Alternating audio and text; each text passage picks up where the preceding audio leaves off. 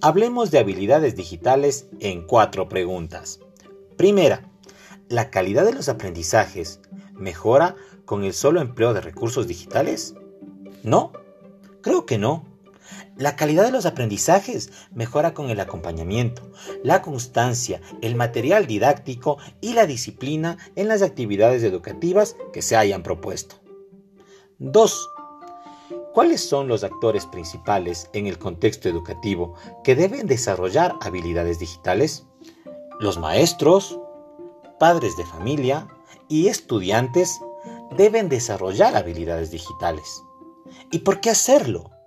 Los chicos deben manejar habilidades digitales porque van a enfrentar un mundo tecnológico y los adultos deben aprender a guiar a los niños y a los estudiantes que son quienes van a habitar ese mundo del futuro. 3. ¿Cuáles son las oportunidades y desafíos que enfrenta el proceso de enseñanza-aprendizaje con la adquisición de habilidades digitales? Las oportunidades son varias de aprender de maneras más eficaces, desarrollar nuevas habilidades, nuevas destrezas. Y los desafíos que tenemos, especialmente los adultos, es enfrentar nuestros miedos. Miedo al manejo de nuevas tecnologías, el miedo a la aplicación de dispositivos digitales en nuestras tareas diarias y el miedo a las aplicaciones de celular. Hay que romper esos miedos. 4.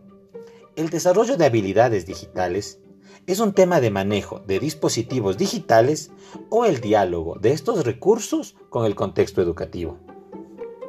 El desarrollo de habilidades digitales requiere necesariamente la habilidad para manejar dispositivos digitales. Además que no podemos perder de vista la situación socioeconómica de varios hogares del país y del mundo en donde se prioriza la subsistencia cotidiana y se deja de lado la educación. Y por ende poder conseguir dispositivos digitales para poder aprender de mejor manera.